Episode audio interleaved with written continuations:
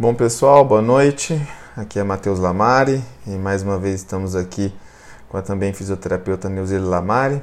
E o tema do nosso podcast de hoje é sobre hipermobilidade articular e a gente vai tentar responder uma pergunta que a gente acaba recebendo muito, que é como a fisioterapia é relevante para os pacientes com hipermobilidade. Doutora? Então é isso, ó. é porque a fisioterapia é primordial para os pacientes com hipermobilidade.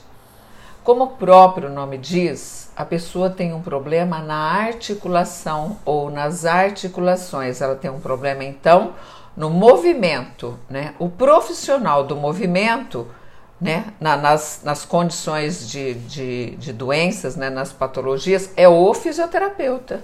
Né? Então, o padrão ouro né, de atendimento para as pessoas com hipermobilidade é a assistência fisioterapêutica especializada. Né? Então, essas pessoas nascem com os tecidos frágeis e, além de tudo, esses tecidos frágeis têm articulações que são frouxas, promove isso. Isso pode estar de forma localizada ou generalizada ou periférica. Então, a pessoa pode ter uma articulação frouxa, ou pode ter algumas articulações frouxas, pode ter todas as articulações frouxas né? E o problema disso é assim, ó, a partir do momento em que a pessoa tem a instabilidade articular, a frouxidão na articulação, ela tem um desequilíbrio das cadeias musculares.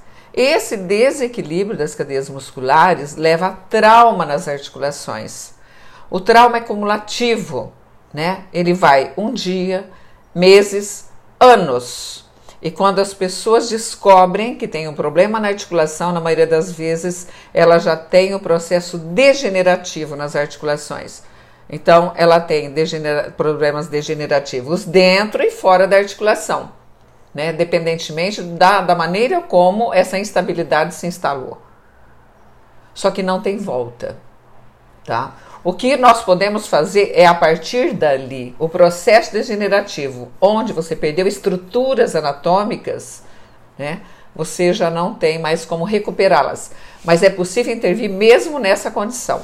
Tá? Então, a fisioterapia sempre tem indicação para as pessoas com hipermobilidade, porque elas, elas vão evoluir, quando não bem conduzidas, para artrites, artroses, né, as tendinites, as tendinossinovites e assim por diante.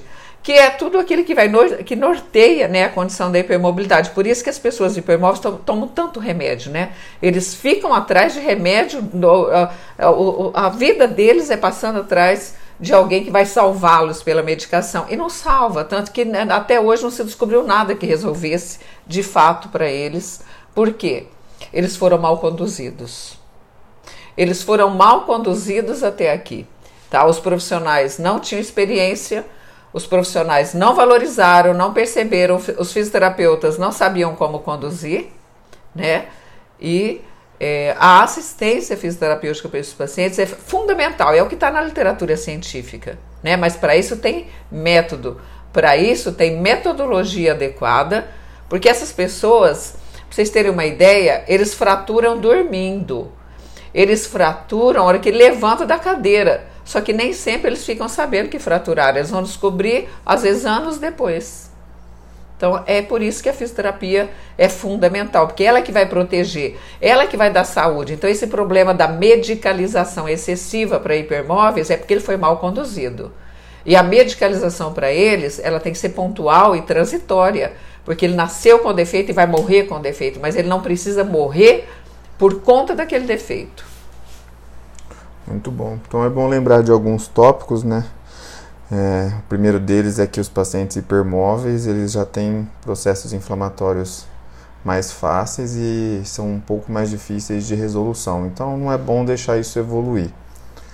É, segundo, lembrar sempre da fadiga, que vai ser motivo de outro, de outro assunto, de outro dia, um outro podcast que acaba esses pacientes tendo um cansaço muito mais fácil, muito mais rápido. E a fisioterapia também acaba ajudando, desde métodos e táticas para mudanças de hábitos até para fortalecimentos e melhora da capacidade física, para ter uma qualidade de vida, melhor e uma força, uma resistência mais prolongada. E para finalizar, é, sobre as, essas luxações, essas tendinossinovites, tendinites, Esses processos acontecem muito pelo fato de eles terem os mecanismos de estabilização estáticos, né, que são a cápsula articular e os ligamentos, e os mecanismos de estabilização dinâmicos, que são os músculos, os tendões, deficitários, deficientes, né? Então não não suportam a articulação corretamente como deve acontecer e acabam acontecendo uma série de fatores aí que acabam levando a lesões mais graves. E a fisioterapia acaba conseguindo é, instigar, né, melhorar esse processo neuromuscular e, consequentemente, melhorar a estabilização articular, dando muito mais longevidade e qualidade de vida a esses pacientes. Lembrando que é, a gente tem o nosso blog no nosso site www.clinicalamare.com.br com mais detalhes sobre esse assunto e também outros diversos temas nas outras redes sociais, Instagram, Facebook, Spotify, YouTube, é só procurar por Clínica Lamare. E sempre bom lembrar que também fazemos avaliações e atendimentos por videoconferência. Basta entrar em contato. Obrigado.